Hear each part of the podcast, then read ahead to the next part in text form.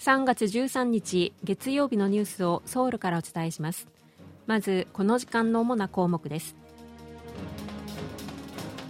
北韓が昨日潜水艦から発射した巡航ミサイルについて韓国の軍当局は今日その情報を発表するとともに北韓の発表内容について引き続き精査する方針を明らかにしました。今週行われる韓日首脳会談に合わせて韓国と日本の代表的な経済団体がいわゆる未来青年基金の設立に向けて協議する模様です。WBC ワールド・ベースボール・クラシック韓国代表チームは1次ラウンドでの敗退が確定しました。今日はこうしたニュースを中心にお伝えします。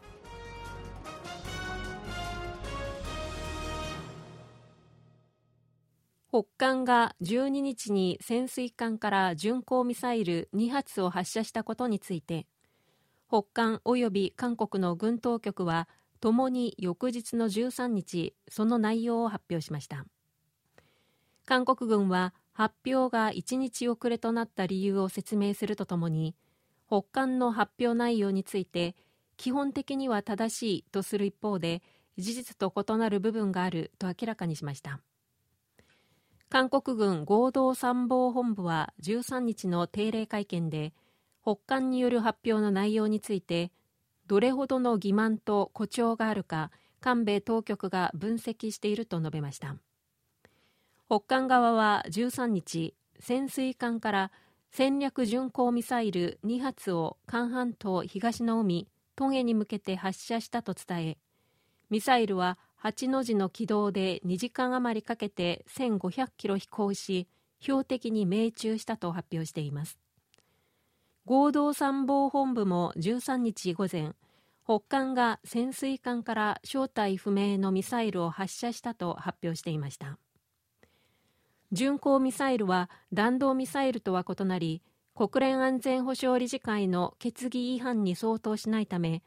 情報資産の保護と国民の知る権利のバランスを考慮して公表の可否やタイミングを判断するとしています。一方統一部は北韓が13日から始まった韓米合同軍事演習フリーダムシールドに反発して軍事的対応措置を本格化していることに強い遺憾を表明し韓半島の緊張を高める行為を中止するよう求めました。韓国とアメリカの軍当局は13日から合同軍事演習フリーダムシールドを実施し北韓に対する抑止力の強化を図ります。今回の演習は実際の戦争状況を想定して過去最長となる11日間連続で実施されます。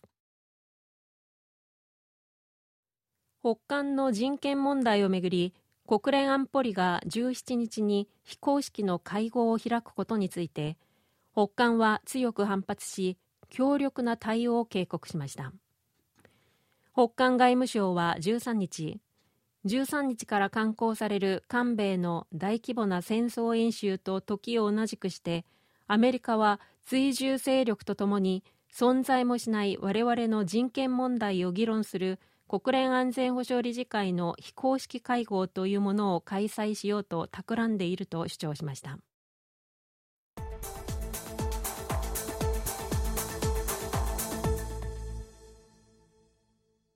今週行われる韓日首脳会談に合わせて韓国と日本の代表的な経済団体全経連全国経済人連合会と経団連日本経済団体連合会が17日に日本で懇談会を開催する方向で調整を進めていることが分かったと NHK が伝えました。懇談では韓国政府が徴用訴訟問題の解決策を発表したことを受けて韓日両国の企業が共同で創設するとみられるいわゆる未来青年基金について集中的に議論するものとみられています。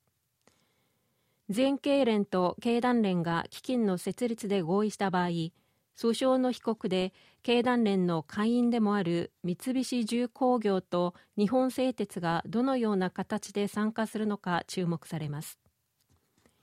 2社はいずれも韓国政府傘下の財団が肩代わりする徴用被害者への賠償金の拠出には参加しないと表明していますが未来青年基金への参加については社内で状況を確認している適切に対応するなどとして可能性を否定していません。政府関係者はまた被告企業を除いた経団連の会員企業の一部が徴用被害者への賠償金の財源への拠出に参加する意向を示す可能性もあるということです。原告14人のうち存命なのは3人だけですが3人とも政府の解決策に反対していて3人は13日賠償金を肩代わりする政府傘下の財団に対し賠償金の受け取りを拒否する意向を表明した内容証明を送りました。ユン・ソンニョル大統領は13日アメリカの中堅銀行シリコンバレーバンクの経営破綻による韓国国内への影響を詳しく調査するよう指示しました。大統領室の報道官によりますとユン大統領は13日に開かれた首席秘書官との会議でシリコンバレーバンクの経営破綻で金融市場の不確実性が広がっているとし経済副総理を中心に破綻の要因や今後の推移アメリカ当局の対応国内の金融市場と実体経済への影響を見極めるよう指示したということです。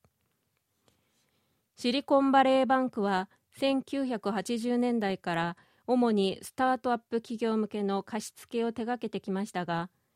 去年 FRB 連邦準備制度理事会が利上げに踏み切ったことにより保有する債券の価格が下落し債券の売却で損失が出て経営が悪化しました。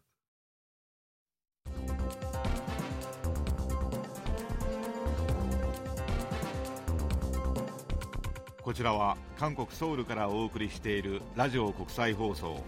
KBS ワールドラジオです。ただいまニュースをお送りしています。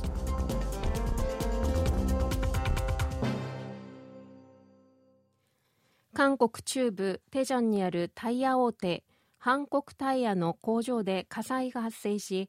これまでに作業員10人と消防隊員1人が煙を吸って病院に運ばれましたが命に別状はないということです。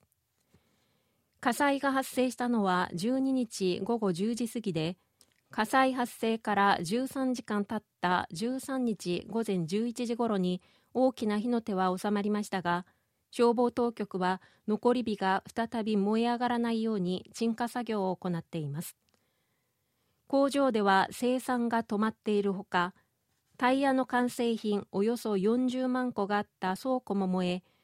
ハンコクタイヤは正確な被害の規模を確認した後国内外の他の生産拠点を利用して生産を再開するとしています。公共交通機関でのマスク着用義務が早ければ20日にも解除される見通しです。チョン・ギソク新型コロナウイルス特別対応団長は13日の記者会見で交通機関でのマスク着用義務が勧告に緩和されるだろうと述べました。